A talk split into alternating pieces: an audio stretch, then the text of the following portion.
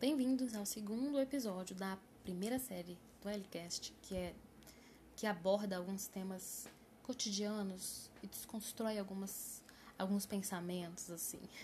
No episódio de hoje a gente vai abordar a construção do Sistema Único de Saúde. Na verdade, a gente vai ver o, o, que, o que desencadeou o é, surgimento do, do SUS, porque antes disso a gente tem algumas coisas assim a, a considerar. É, eu acho que eu vou dividir em dois episódios, porque só do SUS a gente ficaria uns bem uma hora. Muito tempo, mas supondo assim, um resumo, uma hora, um pouquinho falando, e eu quero trazer umas considerações sobre a construção da, da Seguridade Social e como era dado é, essa questão da cidadania, dos direitos, antes da, da construção do SUS propriamente dito. Então acho que vamos ficar em dois tempos.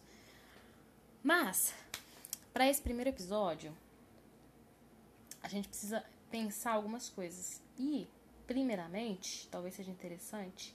Primeiro, a gente precisa entender uma coisa que eu vou trazer aqui é, antes, porque a gente tinha que. O seguinte, aquele, a gente tem uma. A Seguridade Social, sabe? Não sei se vocês já ouviram falar. Mas a Seguridade Social é associada a um grupo de políticas né, com teor de proteção social, que é ali dentro delas incluída a saúde, a previdência e a assistência social. Antes isso era mais claro. Hoje não é tão assim, tão vinculado, digamos, assim, mas a gente precisa entender. E aí quando a gente vê o processo histórico que culmina na criação do SUS, é, fica mais claro isso. Então acho que é interessante a gente pensar até como se dá essa separação ali e quando o INSS surge, por exemplo, e quando o SUS surge e por quê, e o que estava acontecendo, e também quero fazer uma análise que leve em consideração não aspecto da saúde, porque perceba, a gente pode, quando a gente vai analisar um tempo histórico, a gente pode fazer diversas considerações a respeito. Por exemplo, é, a gente pode pensar lá, vamos supor, que a gente vai analisar o ano de 1888, que é o ano da nossa Constituição. A gente pode fazer de fato uma análise da construção da saúde, especificamente, a gente pode fazer uma análise do que estava passando na, na sociedade em geral naquele momento. A gente pode fazer uma análise do que estava rolando no governo naquele momento. E. Ou, sei lá, tipo, a, quais eram as tendências culturais daquele momento. Muitos, mas são coisas que acontecem ao mesmo tempo. Então, é, estão todas inseridas no mesmo contexto. É importante a gente pensar em tudo que está acontecendo. Por exemplo, no, no, episódio anterior eu falei muito, falei muito não, eu citei brevemente a questão da revolta da vacina, quando estava fazendo uma analogia sobre as informações, conhecimento em geral. E aí pensar em, quem, em, quem, em, em que contexto, minha dicção está horrível, está é, tá inserido, por exemplo, a revolta da vacina, e o que estava rolando na sociedade em geral, e o que o governo estava passando, ou sei lá, o que estava passando na economia, qual era a percepção das pessoas sobre determinado fato. São coisas que se complementam por estarem acontecendo concomitantemente, mas são separadas para o processo de intelecção dar mais certo, senão fica muito confuso. Mas é interessante pensar e, saber que existem essas divisõezinhas, né? E que, mas que elas estão interligadas. E eventualmente a gente tende a separar para que fique mais fácil né, de, de, de, estudar, senão ficaria muito, muito complicado. Ah, por isso a gente faz uma análise histórica e é claro, outros pontos tanto do social quanto do, né, óbvio, da saúde, porque a ideia é fazer, é fazer uma linha mais voltada para a saúde. Mas eu não consigo, eu vou me desviar, eu sei que eu vou me desviar, entendeu? Porque é mais forte que eu. Então é isso, já aviso de antemão. É, agora, é um primeiro fato que eu acho que é fundamental para nós é entender que as políticas de seguridade social, ou seja, esse tripézinho saúde, previdência e assistência social, eram vinculados a priori a, ao trabalho formal. Sim, a gente, por exemplo, antes disso também, mas em 33, não, em 33 o quê? Em 23, 1923, a gente tem a criação das CAPs, que são as caixas de aposentadorias e pensões, que eram feitas a partir de cada empresa, cada empresa tinha suas, né? E aí a galera que trabalhava formalmente, mesmo assim, mesmo, não, mesmo que não formalmente, mas tipo assim, é, nas, nas categorias que o Estado reconhecia enquanto profissão, tinham acesso à, à cidadania, por exemplo, literalmente. Ah, tipo, mas isso também era proporcional à quantidade de dinheiro que você pagava para sua CAPS, né? Então, se você pagava pouco, você recebia pouco. Mas você tinha direito a acesso a, tipo, a um plano de saúde, michuruca, mas tinha. É, você tinha acesso a esses benefícios, tipo, INSS tem, sabe? Tipo, você tá. Vai ficar, tipo, uma licença, aí você tinha acesso a esse. A receber esse dinheiro, tipo, por um tempo, nesse mood. É, e aí, era literalmente assim, bem restrito. Sabe que é engraçado? Que esse. Tem alguns autores que abordam muito essa temática, como a Sonia Fleury tem textos fantásticos, ela faz uma análise sobre o que era o cidadão e o que era não cidadão. E é, é chocante, assim, é muito bom. É, são textos maravilhosos. Sonia Fleury, o nome dela. Tem um livro maravilhoso. Eu até tenho ele, ah, que é, é um livro, na verdade. Tem um artigozinho, para quem não conhece a Sonia Fleury, eu indicaria começar por esse artigo que fala sobre. O título é Seguridade Social, um novo patamar civilizatório.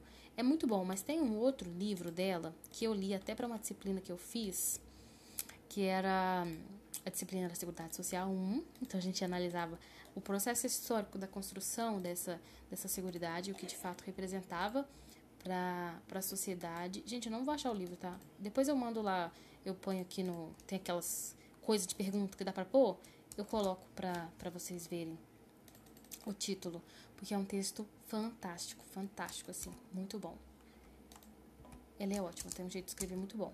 Mas, para além da Sônia Fleury, é a Seguridade Social Inconclusiva, é, da Sônia Fleury. Ah, é um texto que está encontrado na internet aí, não é tão novo, mas é muito bom. Enfim, é, para além disso, é, tem um outro autor também que é muito referência nesse debate, que é o Vanderlei, Vanderlei Santos. Ele está falando sobre. Ele fala mais sobre cidadania e tal, não sei o quê. E é legal que ele, quando ele traz sobre os conceitos de cidadania, ele divide em, em dois polos. É a cidadania regulada, gente, que o Vanderlei fala. A Fleury fala sobre a cidadania invertida. Mas, tipo assim, a cidadania regulada, só pra gente não, não ficar no ar, ela é tipo, ela é tipo uma estratificação na, no, no, que, no que a gente classifica, tipo assim, o que são cidadãos e o que não são. Porque perceba, cidadão é a pessoa que tem acesso à cidadania. Se naquele momento você tem uma, uma estratificação realmente, uma classificação de quem pode participar ou não, é, você tem essa regulação, entendeu? Do, da cidadania. Isso porque a, naquele momento a gente tinha o seguinte, tipo assim, só, só era cidadão quem trabalhava, porque só tinha acesso a aos direitos né, de cidadão quem era formalmente inserido numa categoria profissional, ou seja, quem estava de fato inserido em determinada posição dentro aí do, do mercado de trabalho.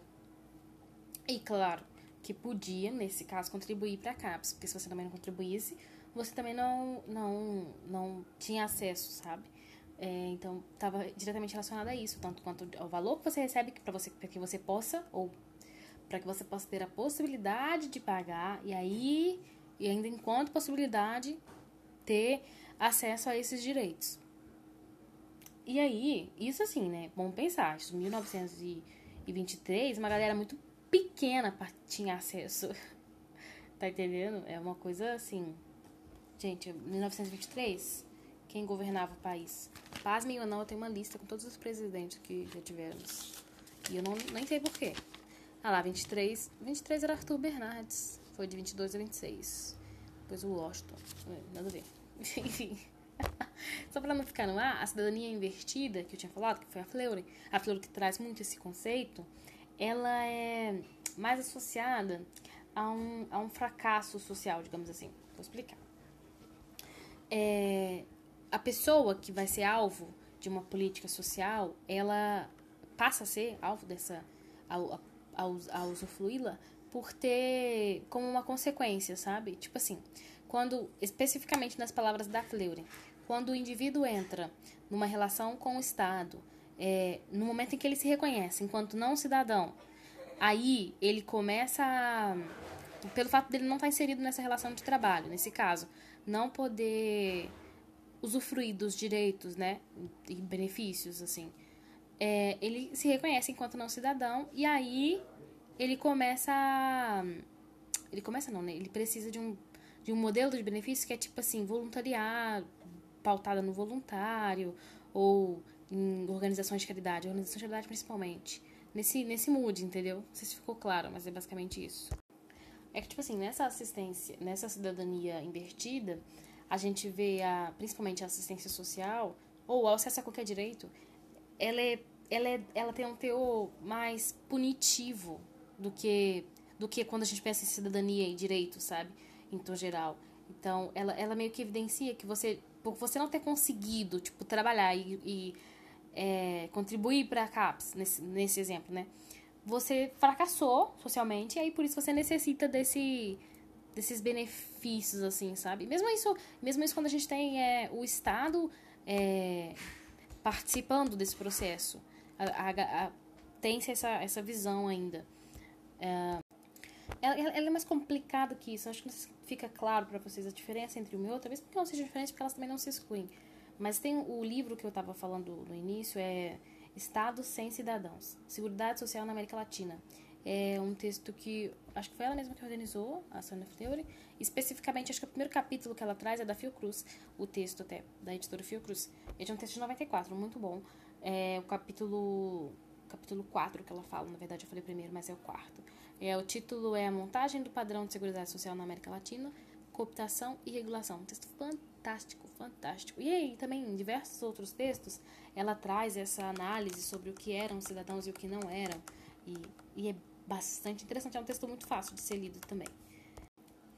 Enfim, voltando para nossa análise, para nossa linha temporal, a gente tem então, num primeiro momento, as cápsulas com em 23, especificamente nessa configuração que a gente falou, e ela é marcada, a gente sabe, pela Lei Eloy Chaves, né, que é a Lei Eloy Chaves que institui a CAPES. Tem um documentário muito bom que fala sobre o, o desenvolvimento da saúde. Eu falei no, no, no, episódio passado que eu ia fazer uma listinha de indicações é, sobre nem era sobre uh, SUS, mas era sobre saúde do adolescente, né? E eu não fiz porque eu, eu esqueci completamente. mas eu vou fazer, vou fazer um episódio, faço o próximo episódio só com indicações de temas de documentários, livros, textos legais que que podem que devem ser lidos assim, principalmente o documentário que é mais fácil de ver, né? E ele é bem bem bom assim, tipo, ele tá disponível no YouTube, é bem tranquilo. Enfim, como a gente já essa configuração, a gente tem depois em 1930 a instituição do do, gente, dos IAPs, que é são os institutos de aposentadorias e pensões. Assim, né? É na década de 30, especificamente em, em 33. A configuração não é muito diferente, não, tá? Ah, porque, assim, você ainda tem uma exclusão muito grande, né?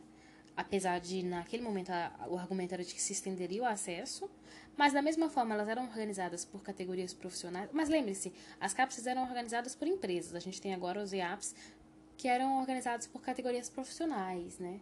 Mas é daquele mood ainda. Só os trabalhadores que eram formais e que tinham né, suas categorias profissionais reconhecidas pelo Estado que tinham acesso.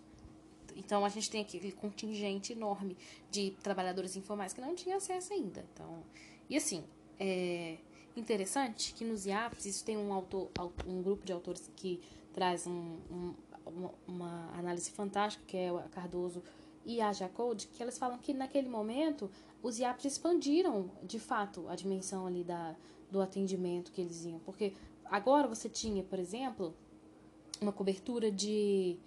Uh, para além dos riscos tradicionais, por exemplo, de incapacidade, de velhice ou de morte, é, você tinha a assistência médico-hospitalar, indo além de, de intervenções no campo ali da. Uh, indo além ali das intervenções no campo da da habitação, né, das, das casas, né, e da, da, alimentação, porque a gente tinha, por exemplo, as carteiras hipotecárias nos IAPs, e aí, que era tipo um serviço de, de alimentação, ah, tipo, não, de habitação, mas a gente tinha essas carteiras, esses serviços de alimentação, é, né, que, que auxiliava. O José Murilo de Carvalho, acho que esse todo mundo conhece, ele é falado, tanto porque o título do texto dele, desse, de um texto referência dele é a cidadania no Brasil, e ele fala como era é, basicamente os IAPs, também os CAPs e todos os outros, mas é legal, porque ele dizia que os IAPs inovavam em dois sentidos. Primeiro, porque não eram baseados em empresas como na, nas CAPs, né?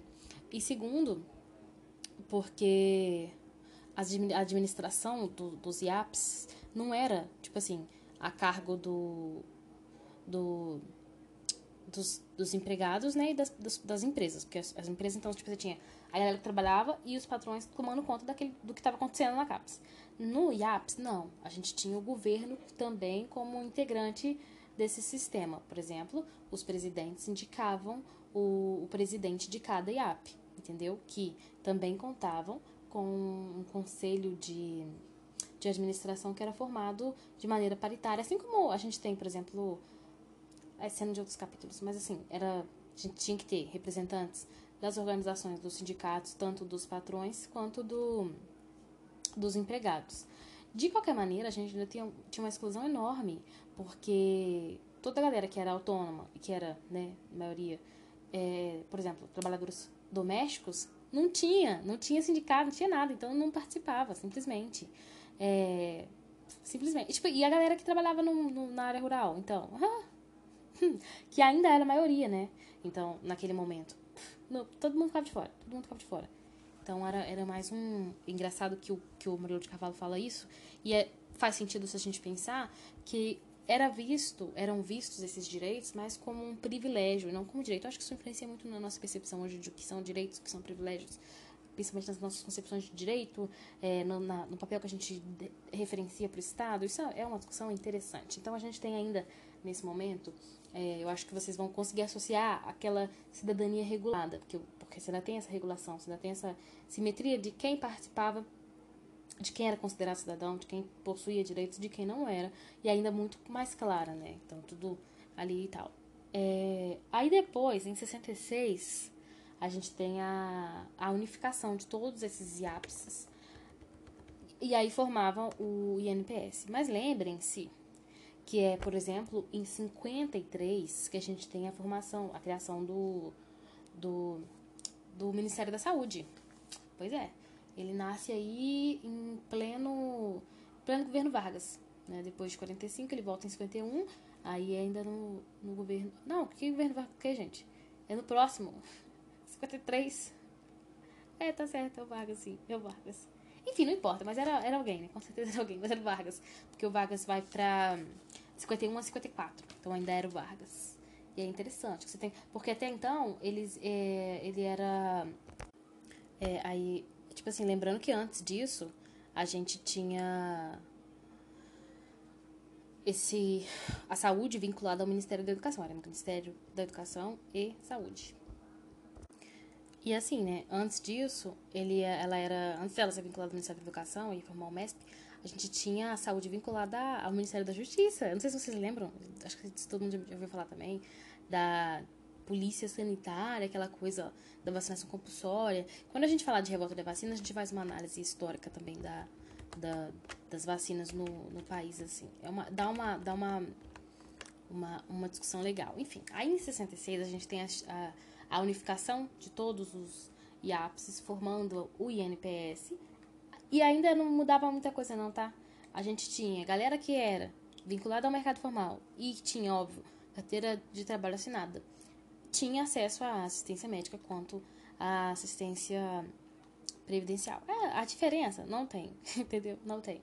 Ah, era uma, uma, um mecanismo de é, cidadania muito restrito mesmo, restrito. Por isso que contribui para aquela visão mais é, excludente, digamos assim, perceptível de que talvez naquele momento ah, os direitos eram literalmente benef é, benefícios mesmo, privilégios, sabe? E aí, eu já falei, isso, isso é um problema sério porque a gente consegue ver que isso influencia nas, no, no, no, no, nosso pensamento até hoje, na nossa cultura, então, nossa, eu nunca vi.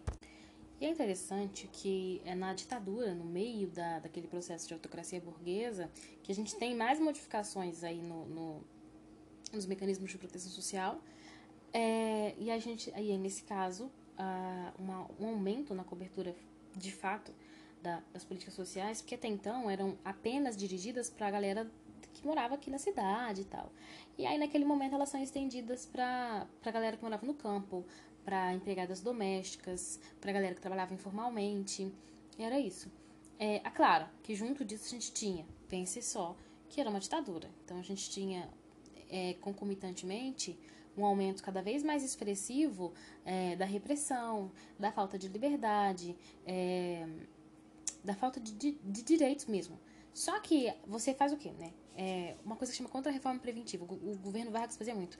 Você institui uma medida que aparentemente a população vai exigir em algum momento, como se fosse assim, estou fazendo porque eu sou um bom governador, um bom, um bom presidente. Então eu faço e a galera vai associar a mim, entendeu? Não a um direito. E é exatamente assim dessa forma. Você tem a instituição, você tem um aumento de uma política que legitima o seu governo. Você fala, ah, é uma ditadura, porém a gente estendeu o governo, sacou? Sendo que quando uma coisa não justifica a outra, entendeu? Se a gente pensar, por exemplo, ainda na, nesse contexto da ditadura, quando a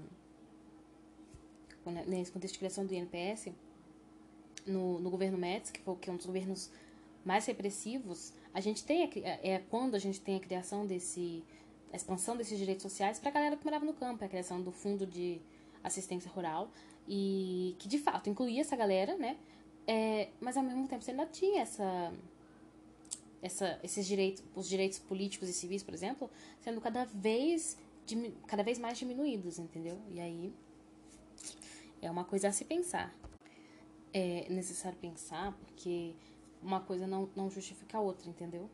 A ideia de cidadania, pelo menos a meu ver, é que você tenha direito a tudo, e inclusive a liberdade de expressão, de comunicação e tudo, de ir e vir e tudo. E aí a gente tem esse, a gente sabe, né? E é engraçado que uma galera que usa esse, essas, essa extensão de direitos como um argumento para legitimar um governo, uma, uma série de governos horrorosos que são constituem, infelizmente, a nossa história, mas que, assim, cara, eu não sei como é que a pessoa tem coragem de defender uma coisa dessa, porque, nossa, gente, não tem como, cara, não tem como. E é engraçado, lembra que eu falei no início que sempre tinha essas divisões sobre períodos para você estudar, né, para até para o processo de intelecção. Intelecção significa aprendizado. Para você conseguir, de fato, compreender um período histórico, é interessante que eu acho, sei, acho que fica mais perceptível se a gente pensar na, quando a gente está falando de da, da ditadura e tudo, é, normalmente, por exemplo, em escolas, a gente analisa mais o teor econômico. Aí você chega aquela, aquele período do, do milagre econômico e tal. Eu fiz uma disciplina até na, na no serviço social, e é bem no primeiro ou segundo semestre, sei lá, que era a economia brasileira, história da economia brasileira, uma coisa assim, história da economia brasileira 1, é. A gente ia até o Vargas, eu acho. Não, até o Vargas não. Até depois começava do princípio mesmo da economia agroexportadora, a economia cafeira, aquele, aquele rolê todo, até até o governo Lula, eu acho. Enfim. E a gente via esse período da, da autocracia burguesa, é claro, era uma disciplina de economia, então você focava no, no viés econômico. E é engraçado que a gente, assim, é, a gente analisava tudo, todos os ministros, todos os, todo, tudo que aconteceu naquele, naquele período, né, como antes também, e todas as mudanças que ocorreram, e a gente tende a destacar apenas um, um, um, milagre, um dito milagre econômico sem levar em consideração tudo que está acontecendo no país. Por isso que eu falo que a gente tem que considerar a totalidade da vida. Porque senão você dissocia e isso serve como, de certa maneira, argumento de legitimação de um período horroroso para a história do país. Então, é, a gente precisa ficar atento e entender que os fatos ocorridos na história eles não estão dissociados do, do, do próprio tempo histórico, eles estão acontecendo concomitantemente a outros fatos. E considerar essa, esse, esse aspecto total te, talvez te amplie a, a percepção que você tem, sabe? Do, daquele momento ali. Enfim, né? Seguindo aí, a gente, seguindo a nossa linha de raciocínio, a gente tem ainda é, esse aumento de repressão, a gente tem aquele crescente é, movimento que movimento da reforma sanitária que começa a, a trazer a saúde como direito de todos e dever do Estado ali em 1970, ela começa em 1970, né? E aí a gente tem depois, em 86, a, a oitava Conferência Nacional de Saúde, que é um marco. Quando você da SUS, você tem, que, você tem que saber isso, né? E é engraçado que isso a gente viu, a gente viu, eu vi tanto no, né, nas minhas disciplinas de enfermagem quanto nas disciplinas do serviço social, principalmente seguridade. Mas a gente vê, por exemplo, e é só uma curiosidade mesmo, que em 79 a gente tem o, congresso, o chamado Congresso da Virada para o Serviço Social, que é tipo assim, é porque um dia eu conto para vocês a história do serviço social, porque é muito interessante. Ou é, é verdade, eu tenho que trazer isso para vocês, porque vocês têm uma visão muito simpli, simplista do que é assistência social, do que é o serviço social e de como a assistência social age na sociedade, de qual é o papel dele na sociedade, quando é uma coisa completamente diferente, galera. Porque, de fato, o serviço social emerge na sociedade, principalmente no Brasil, é, associado a uma filantropia, aquela coisa de que. Uma coisa. Gente, vocês têm que ler, vocês, vocês têm que ler.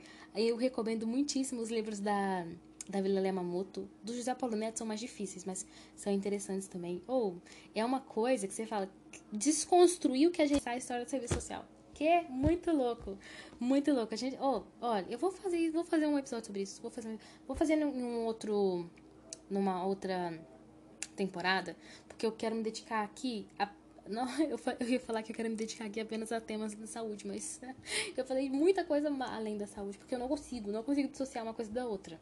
E eu acho importante trazer o contexto social e todo que estava rolando no, no país. Mas é, é, um, é, uma, é uma história interessante. Eu super sugiro que vocês deem uma, uma lidinha sobre isso. Tem artigos maravilhosos que, que, que sintetizam a história do serviço social. E também, em breve, eu trarei esse, essa história que tem muito a ver, principalmente aí no, no 79, com a Floresta da Virada, que muda todos os, os é, princípios teóricos, metodológicos do, da profissão e, e, e e o outro, outro mude. E aí a gente sempre vê isso porque depois em 86 a gente tem a oitava Conferência Nacional de Saúde, e aí tem, né, direto ou indiretamente, também uh, o serviço social integrando, ou alguns, né, porque é uma coisa. Enfim, mas saibam que na oitava Conferência Nacional de Saúde a gente tinha já uma participação do, do, do, do campo social muito maior, né, e essa aclamação do, da saúde como como, direi como direito, né, e, e como o direito universal. E aí, e também dever do, do Estado. Enfim, aí é nesse meio, né, nessa uma, a população clamando por esse, exigindo, né, o direito, né, a, a saúde, a gente tem em, em 90, 1990, se não me engano, em setembro, a aprovação da Lei Orgânica da Saúde, a tão conhecida 8080. E aí, em dezembro a gente tem a 8142, são leis diferentes. A 8080 explica como funcionaria o, o SUS, né? Como ele é configurado. É uma lei, não é até muito grande não, acho que ela tem 20 páginas. Tem lei maiores, gente, tem lei maiores. E é bem, é bem interessante, porque já no primeiro... O segundo artigo, né? Primeira, o primeiro artigo fala que a lei regulamenta uh, o funcionamento das ações em serviço, ações e serviços de saúde no, no, em âmbito nacional. É... Mas o segundo artigo fala que a saúde é um direito fundamental do humano, do ser humano, e o Estado tem a obrigação de prover as condições que são indispensáveis para o seu pleno exercício. Indica a leitura, tá? Parece que é muito difícil, e de fato é um pouco, porque é uma legislação, mas tem alguns esquemas, assim, que auxiliam na, na leitura, assim. É bem, bem interessante. E aí, com essa lei, a gente tem como se daria o funcionamento do SUS, o que é o SUS, o que é a competência do SUS, é, como ele deve funcionar, e na 8142, especificamente mais sobre como se daria, por exemplo, a participação popular, o financiamento, esse MUD. A 8142 é bem menorzinha, é, mas são, elas se complementam. Claro que com o passar do tempo a gente tem um milhão de portarias, decretos, por exemplo, 7508, que regulamenta a, a Lei 8080, regulamento não sei se a palavra está certa, mas ela está mais ligada a 8080. Mas tem um milhão de portarias, vários decretos, muitas coisas. Aí a lei 8080 foi sancionada em 19 de setembro. E a 8142 foi em, no... foi em dezembro mesmo. E aí, nesse enfervecer da sociedade, nesse momento de clareza da sociedade, que ela percebe que o Estado tem que ser um provedor de serviços e que ele existe para servir a sociedade e não o contrário. Também a gente tem, a gente tem que fazer um, eu vou fazer um episódio sobre a, a história do Estado. Fiz uma disciplina sobre isso também, que é que especificamente conta como, como é, foi construído o Estado moderno, as bases que compõem os alicerces que dão esse molde aí para o que a gente conhece como Estado moderno. É legal pensar, é porque aí a gente consegue, acho que eu suponho, compreender melhor o que estava rolando e tal, enfim. E essas dissociações que a gente também tem hoje, que até hoje temos, né, que é um problema. Enfim, é nesse âmbito aí que a gente vai ter a estruturação do nosso lindíssimo Sistema Único de Saúde. Que tem muitos problemas, tem muitos problemas, mas ele existe, né? É, era a, a parte mais difícil era, a, era constituir a existência dele. Agora que ele existe, a gente precisa fiscalizar e exigir, claro, o seu cumprimento conforme a lei 8080, né? E sempre lembrando que o SUS é porta aberta, ou seja, qualquer pessoa, brasileiro ou não brasileiro, tem acesso. Por mais que às vezes não funcione exatamente como está descrito, mas a ideia é isso. Leiam, leiam sobre, porque é uma legislação incrível, incrível. É no papel é um sistema que eu diria beira a perfeição. Eu acho que no, no mundo, né, um, alguns dos, ou melhor, alguns dos sistemas de saúde é, público que, que, são equiparáveis é o NHS, acho que é NHS da Inglaterra, que é gratuita e tudo, né? Bem, bem legal. Eu tenho um, um documentário que fala isso. Esse documentário que eu falei da história da saúde, tem um outro que fala que vai comparando os, os sistemas de saúde pelo mundo. Ah, incrível, incrível. Eu, eu vou citando documentários assim, porque foram documentários que eu assisti né, no decorrer da, da faculdade, mas são documentários que eu acho que ilustra melhor a, a história, né? Do que por exemplo, indicar um texto. Eu, eu particularmente prefiro os textos, que eu acho que você vai ler no seu tempo é, e tudo mais. Um vídeo ou um documentário que seja, você fica preso àquela, àquela interpretação. Lembre-se disso. Isso é um ponto importante, porque se você tá mesmo lendo um texto, por exemplo, eu sempre falo isso quando estou falando sobre constituição de argumentos, argumentos sólidos. Você não tem como você falar, por exemplo, que você é contra o liberalismo se você nunca leu o que é o liberalismo. Claro, você pode ser contra. Isso não é o ponto. Mas o seu argumento vai ser fraco, vai ser vazio, porque você não sabe o que é liberalismo, por exemplo, você não sabe como é constituído e tal. É interessante. Se você quer vencer um inimigo, tem que conhecê-lo. é, é, é, é, nesse mood. Por isso eu sempre falo, se você tem que quer construir um argumento, seja não é que não seja que seja inválido, só vai ser vazio. Mas se você quer, de fato, saber do que está falando, leia o que você se opõe. Assim como, se você acha que você é, por exemplo, marxista, é muito legal, tem muito material legal. Tem autores marxistas fantásticos, que são, assim, majestosos. Ó, o Gramsci é fantástico, o Lukács é fantástico. Posso, podia, posso fazer um episódio sobre marxismo também, legal.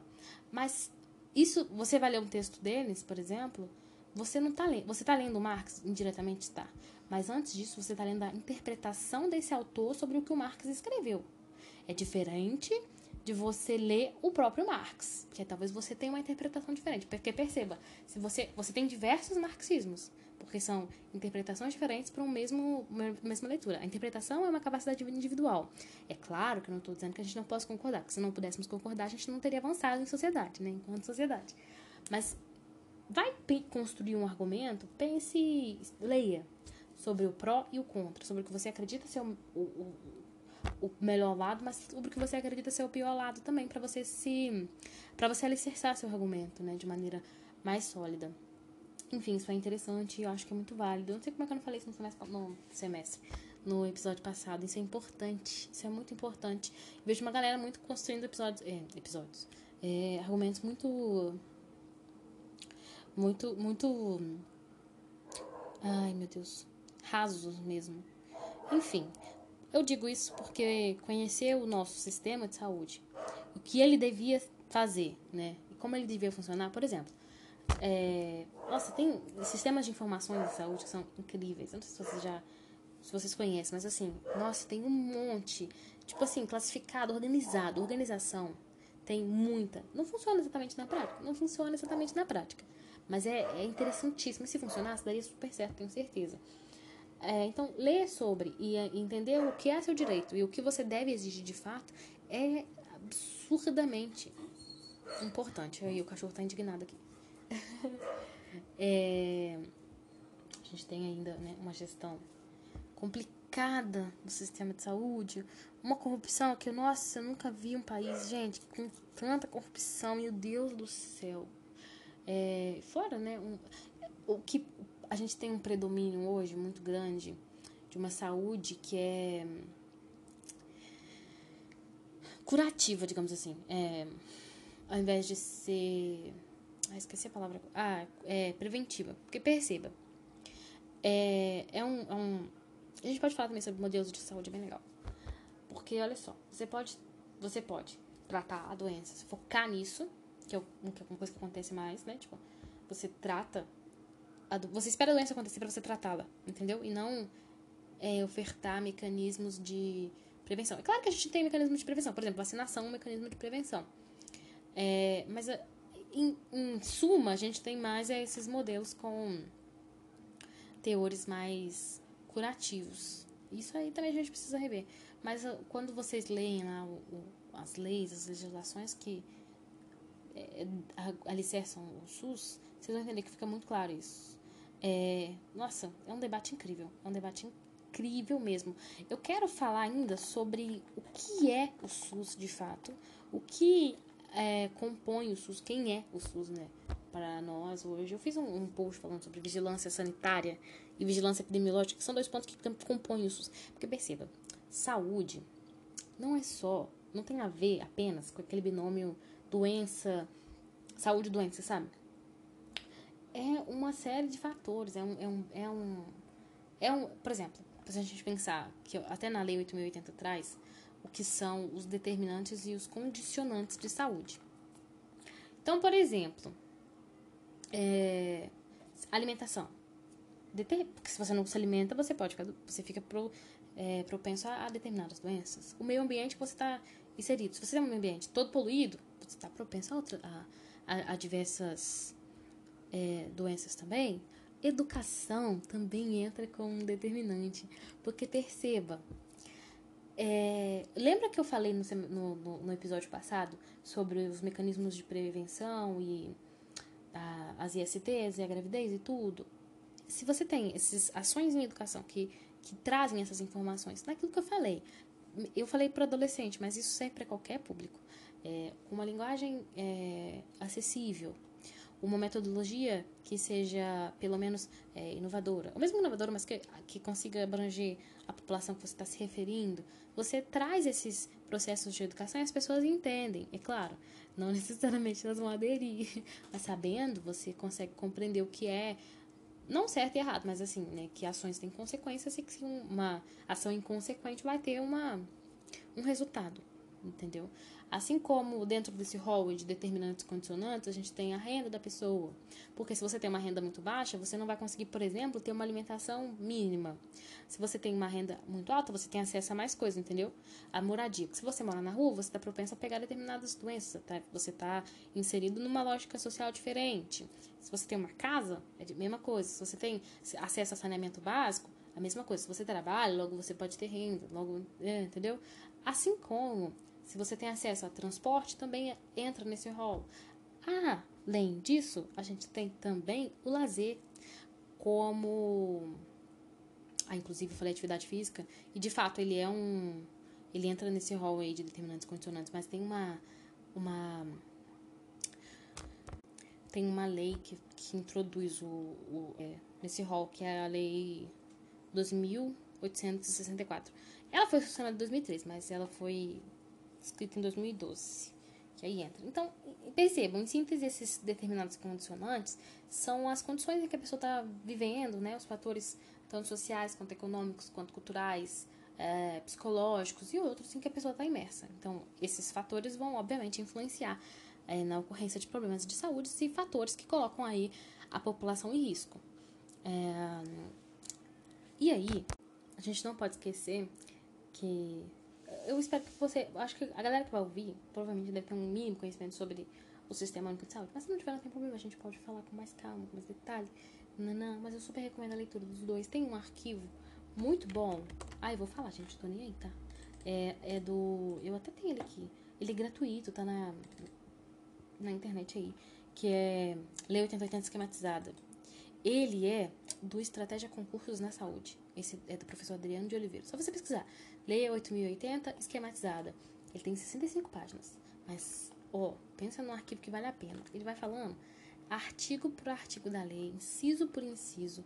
E ele traz no início ah, os decretos e as leis que vão é, modificando ali o texto original da 8080. São muitos, muitos, muitos ah lá, o que eu falei do 2.864 tá certinho. Foi sancionado em 24 de setembro de 2013, que adiciona aí o, a atividade física como fator determinante e condicionante da.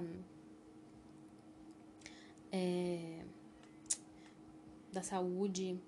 Enfim, são muitas leis que vão modificar, vão ampliando, sabe? Vão é, auxiliando aí nesse processo de saúde, para além desse processo de saúde e doença.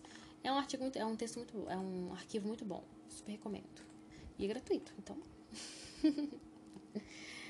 é, agora, sobre a Constituição do SUS que eu estava falando antes, é, ele é, né, ele é composto por instituições públicas, tanto em âmbito federal, como em âmbito estadual, como em âmbito municipal.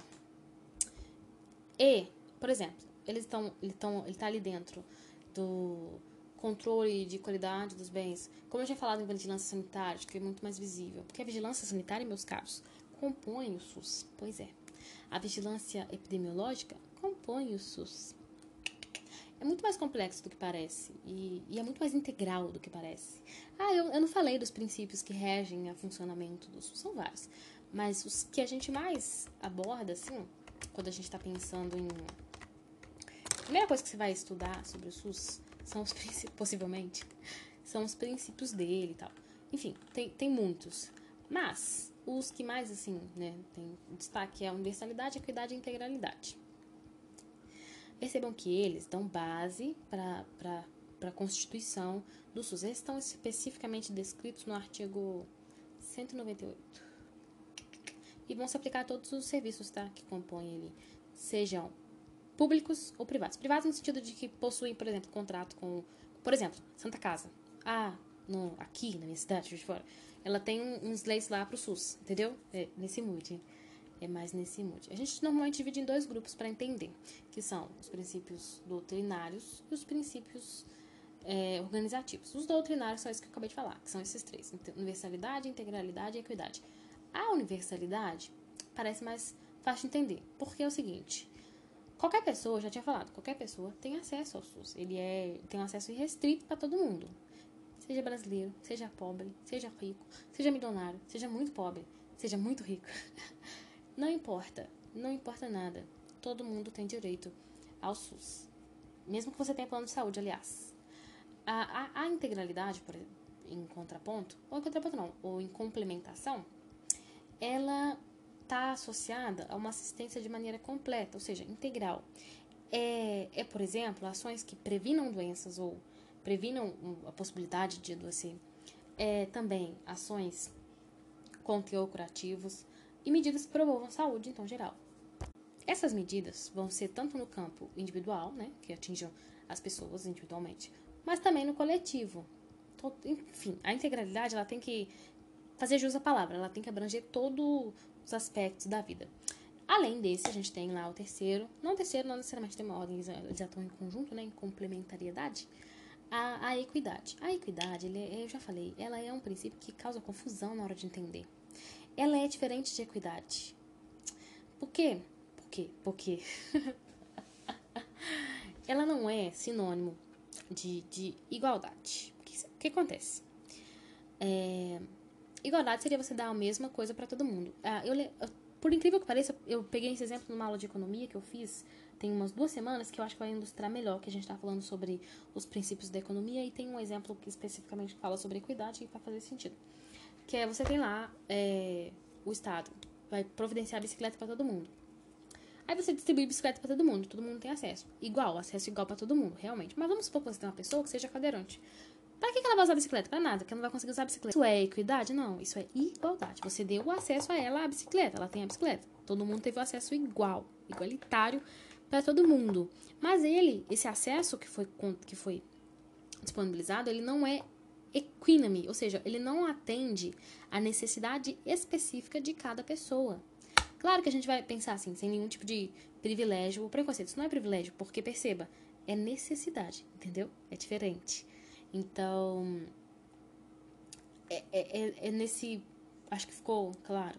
Você, tra, você traz a, a, as necessidades das pessoas é, de acordo com, com o que ela de fato precisa, entendeu? É nesse mood aí.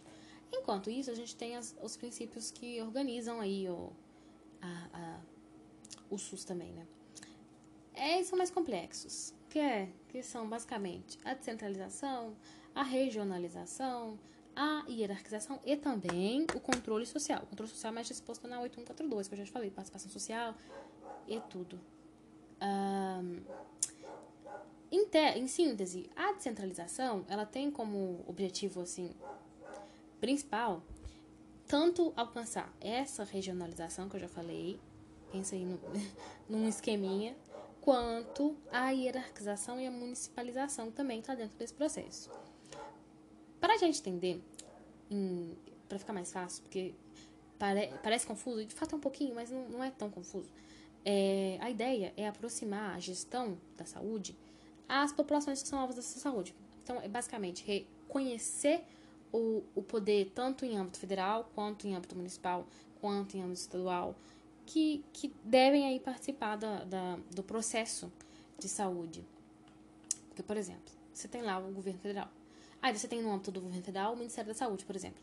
Aí você tem no âmbito estadual as secretarias de saúde é, municipal, entendeu? Mas você não tem como o governo federal falar, olha só, eu vou disponibilizar, vou disponibilizar, né? eu vou é porque eu estou falando nesse sentido, mas não levem ao pé da letra no sentido de que o governo dá. Não, o governo faz o papel dele, que é o prestar serviço. Para isso que ele existe.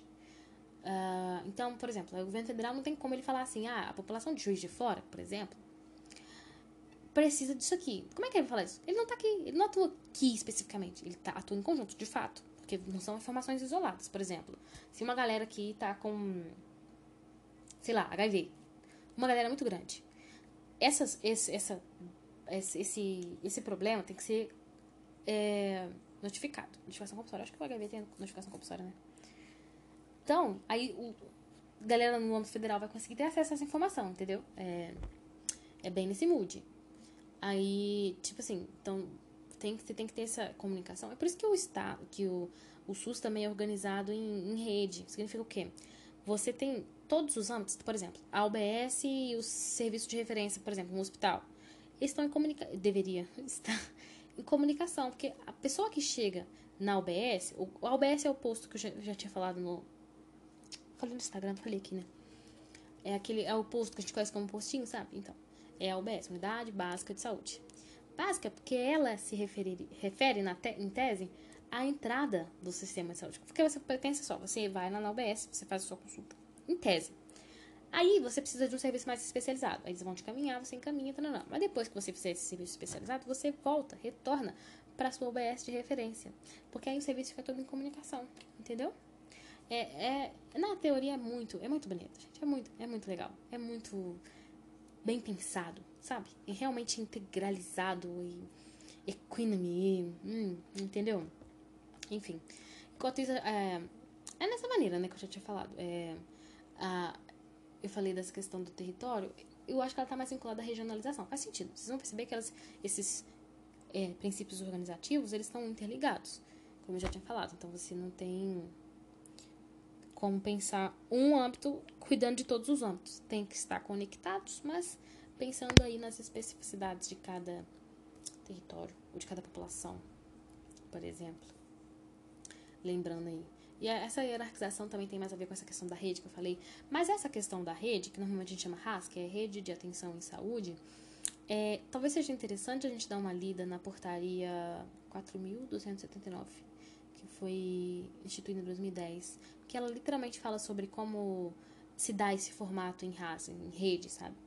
É, também tem uma menção no, no 7508, decreta, porque é, tem outros detalhes, vão, vão vão, vão modificando assim a lei, como eu tinha falado antes.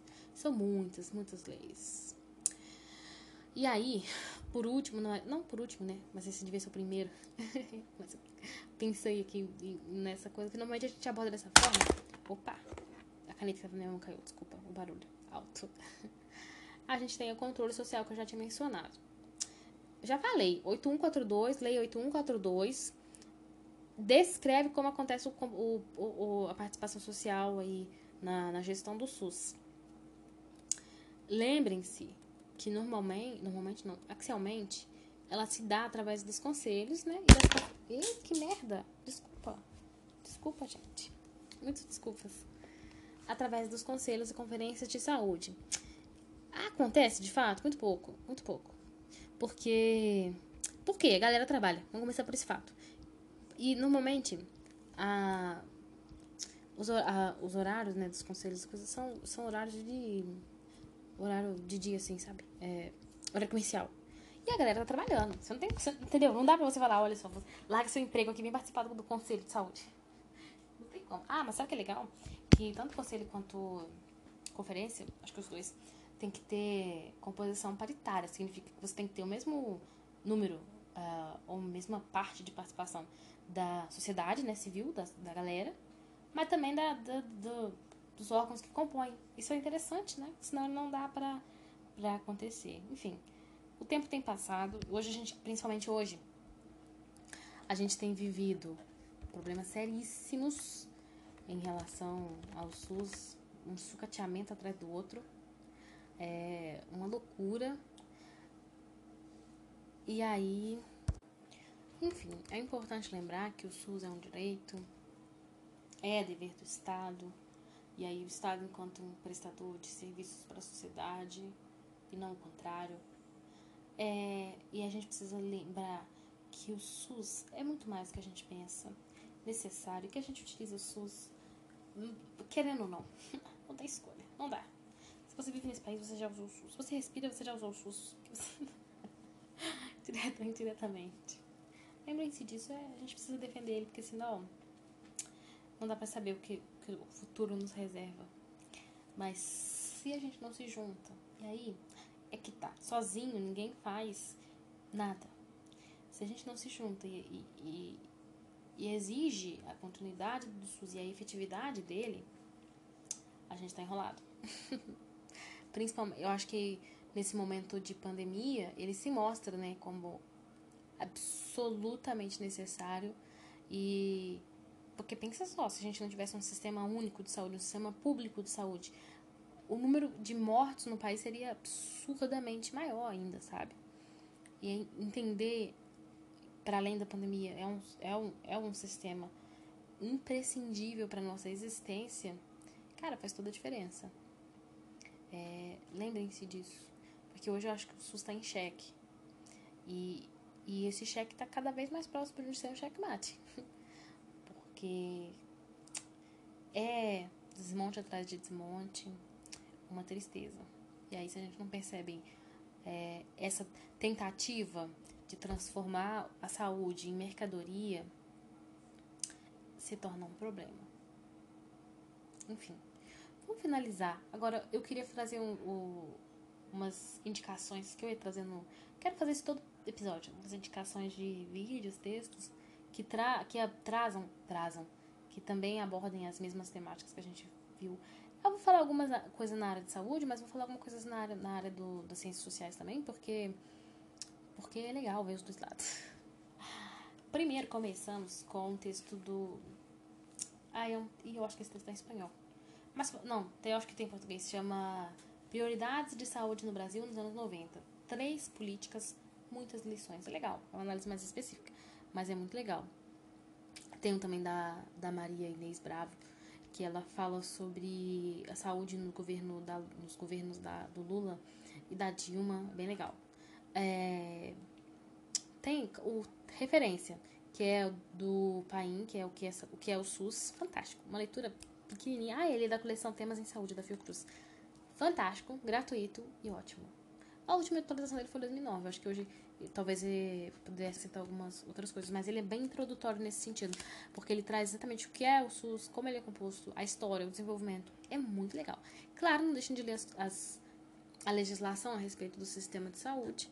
É, é de fato, as, as legislações têm um termo mais difícil, digamos assim, para leitura e tal, mas é bem bom. Uh, outro texto também que é do Gilson Carvalho, que é A Saúde Pública no Brasil.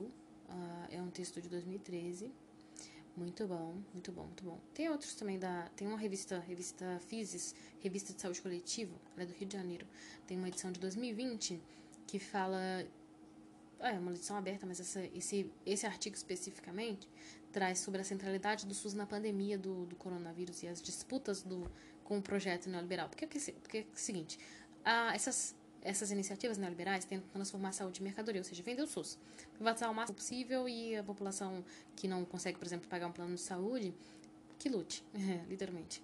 Ou melhor, se fosse assim, talvez hoje a população lutasse mais, mas, mas não, não é, entendeu? Na verdade, é você que morra mesmo, literalmente. Por mais horrível que seja essa frase, é exatamente isso. É...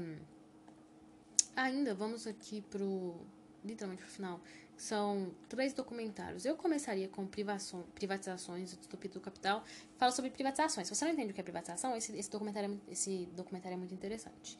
Mas tem um texto também que ele é até do, de um ministro, de um cara que foi ministro da, da economia. E ele, ele não é um texto especificamente que trata sobre essa questão da privatização. Mas ele é um texto legal, assim, também traz, ele sintetiza. Eu esqueci o nome do cara. esqueci o nome do cara real. Ah, ele é o Luiz Carlos, Luiz Carlos Bresser Pereira. Uhum. É, o nome do texto é é uma temática diferente, tá? Mas é a reforma do, esta, do Estado dos anos 90, lógicas e mecanismos de controle. É legal porque ele traz. É legal. É um texto. Você fica assim, nossa, não acredito que você falou isso. Mas é, é legal porque ele traz, por exemplo, como funcionam esses mecanismos de privatização, o que é publicização, que é diferente, que é um meio termo entre privatização e estatização. É bem legal, bem legal, bem legal assim para introduzir. Mas não leve muito ao pé da letra, não, porque algumas coisas lá que, que é complicado de engolir. Enfim, indo para nosso para nossa reta final, eu indico mais dois documentários que são fantásticos. Um que é Democracia e Saúde, conta a história do, do da criação da, da saúde no, no país, né? E como se dá a constituição do nosso da nossa saúde pública e políticas de saúde no Brasil. Literalmente, só você pesquisar lá, políticas de, de saúde no Brasil. Ele tem uma hora incrível. Ele conta a história do, do saúde, do saúde em tom geral, assim, tudo, tudo. Até a construção do SUS, fala sobre a reforma sanitária, fala sobre a oitava conferência. Nossa, é ótimo. Esse documentário aqui é ótimo. Gente, não, esse aqui, programação pra ver esta noite, tá? Esse aqui, ó, ó. Pensa numa introdução boa, é desse documentário. E é legal porque ele traz alguns aspectos também do que estava rolando no governo, obviamente. Não dá pra você pensar a construção do SUS sem saber o que está rolando, né?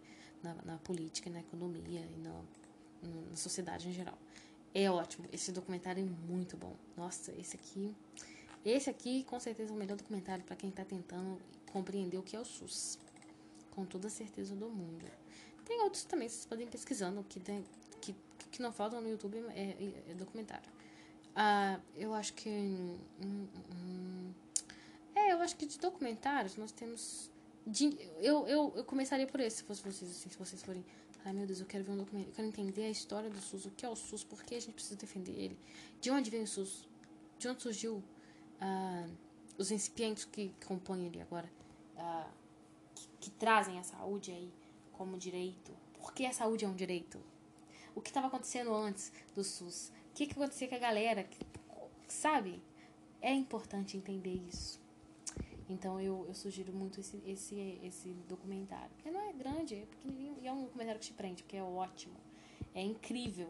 E nos vemos no próximo episódio, onde trataremos sobre um tema ainda desconhecido, né? Porque eu sou eu vou indicando vários temas no meio, depois eu esqueço.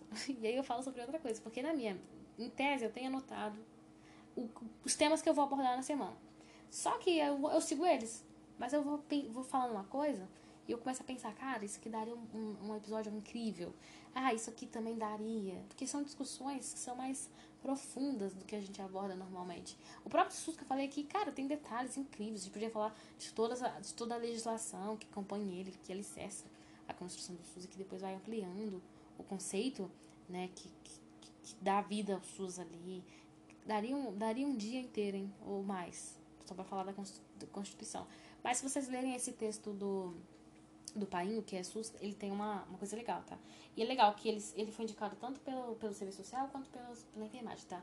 Então, referência, referência. O cara é referência no, no debate. É bem bom.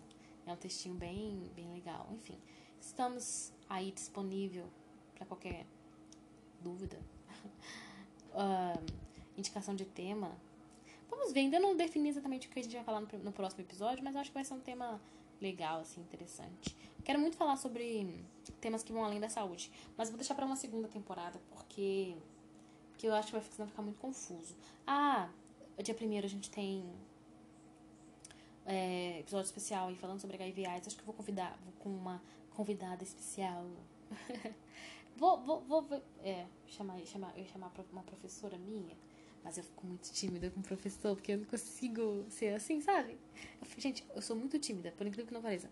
Tanto porque, por isso eu não, não tenho um canal no YouTube, por exemplo. Porque eu sou tímida. Fico, com uma pressão de estar gravando minha, meu rostinho, sabe como? Não sei explicar. Mas no, no podcast não, me sinto muito à vontade. Então, é legal. Pensei também em gente fazer uma, uma leitura coletiva. Não sei. Várias ideias, várias ideias. É, por quê? Porque é, eu acho que eu falei isso no episódio passado. Uh, Eu comentei com alguém, né, gente? Tem isso também. É, normalmente, quando eu tô lendo um texto, eu tenho muitos textos para ler, leio em voz alta. E, olha, eu vou conversando com o texto. Eu acho que seria interessante. Inclusive, esse texto do, do Luiz Carlos Pereira Bresser, Luiz, ah, do Bresser, é um texto bacana, mas ele é grande, tá? Daria umas duas horas aí brincando muito mais. Porque dá pra fazer um debate top a respeito do que ele traz no texto. É legal, também indicaria a gente ler, por exemplo, o Hayek, que é um autor referência nessa questão do liberalismo. Lê-lo para fazer o, o, contraponto, entender os fundamentos, os alicerces do, do, do, liberalismo e o que agora compõe o neoliberalismo. Neo significa de é, uma reatualização daquilo. É, entendeu? Entender para a gente poder construir uma crítica e, e, saber de onde vem, entendeu? Acho que isso é importante. Também indicaria pra gente ler o Polanyi, Cal Polanyi, que fala sobre o nome do. Esse texto é 100 anos de paz, mas são teores, eu diria mais textos no, com teores é, é, mais assim da, da, da humanidades, não da saúde. Mas também poderíamos ler coisas da saúde, inclusive a própria legislação, mas ler legislação é um saco. Ai, eu vou falar, pra ser sincera. É um, muito chato. Nossa, eu já. Ou. Oh, Vocês não têm noção, gente. Eu fiz uma, um glossário, que é o seguinte, né? Vou, vou expor, vou expor.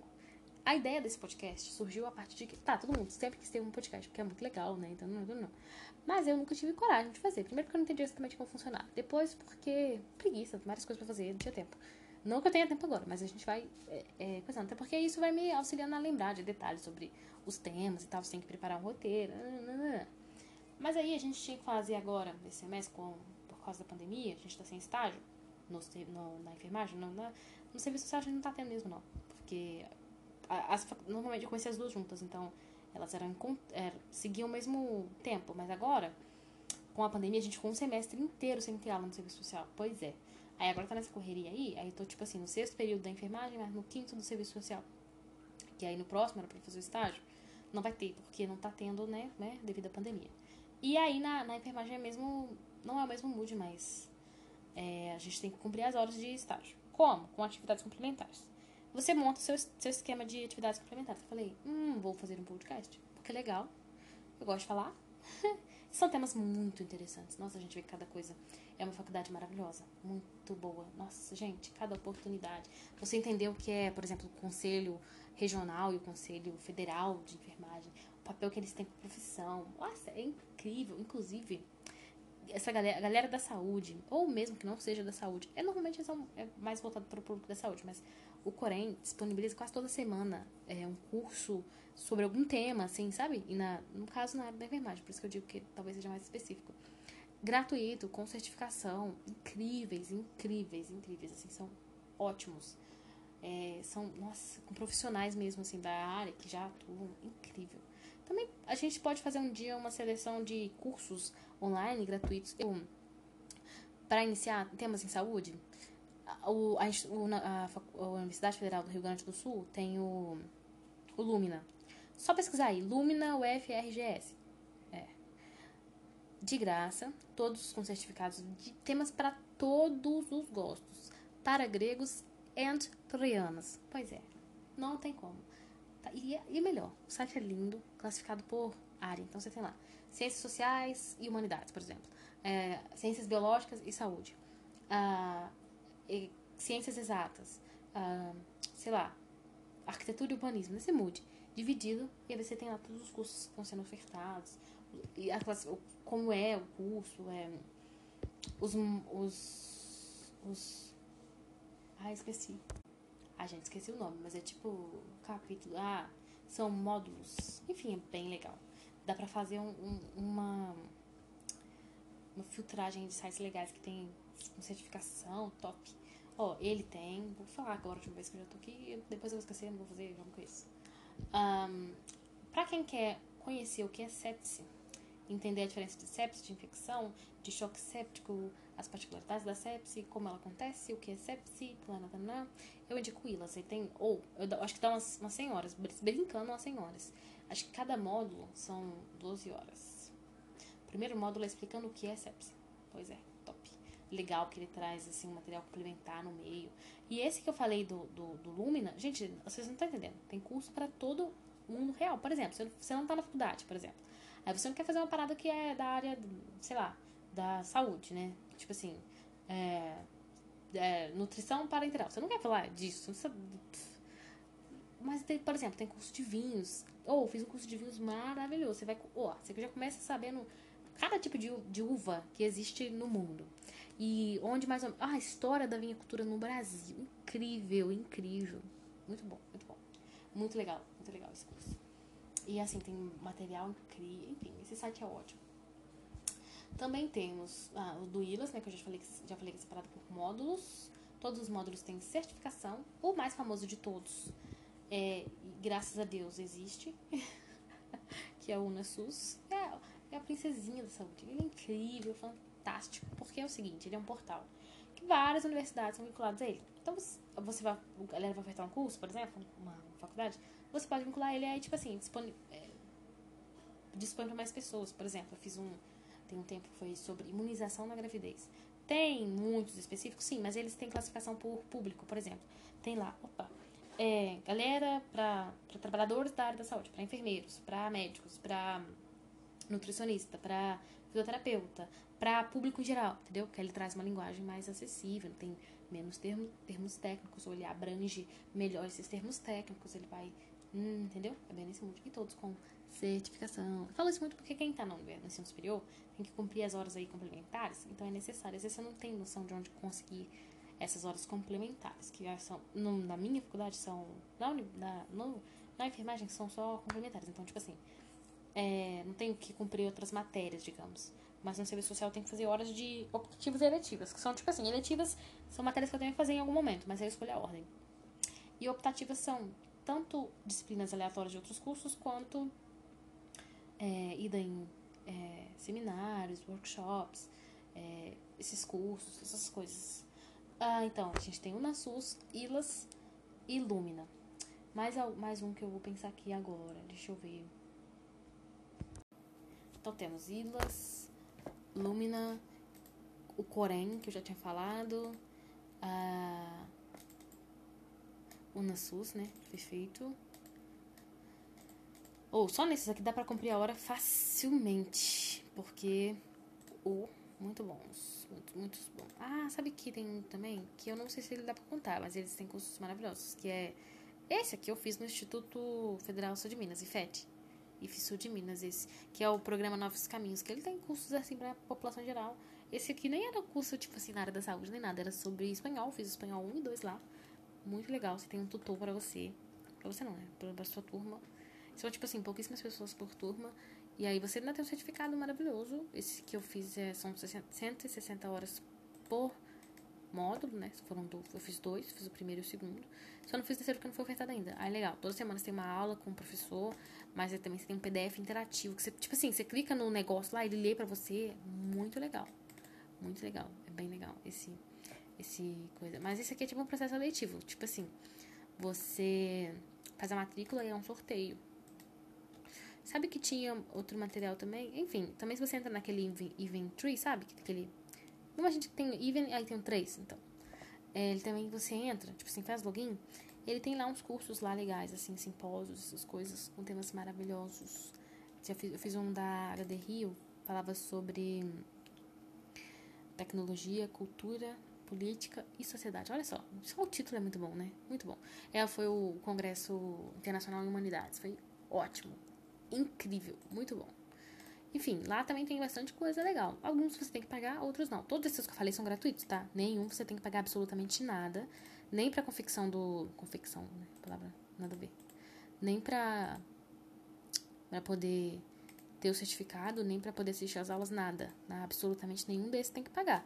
Só do Eventry, que eventualmente alguns é, eventos você paga para participar. É normal, como você faz no ensino, né? Normal, assim, tipo, às vezes você tem que, que pagar. Mas os outros todos são gratuitos. Enfim, eu gosto de falar sobre isso porque quando eu entrei na faculdade eu não, sabia, não tive nem primeiro etapa, não sabia nada, não sabia nem o que era optativa, o que era leitiva, como funcionava a faculdade, não sabia nada, nada, nada, nada. E é horrível chegar sem saber nada. Eu não sei se vocês são assim, mas eu odeio fazer uma coisa sem saber exatamente o que eu tô fazendo. Hoje entendo melhor, porque, né, tive que aprender na marra.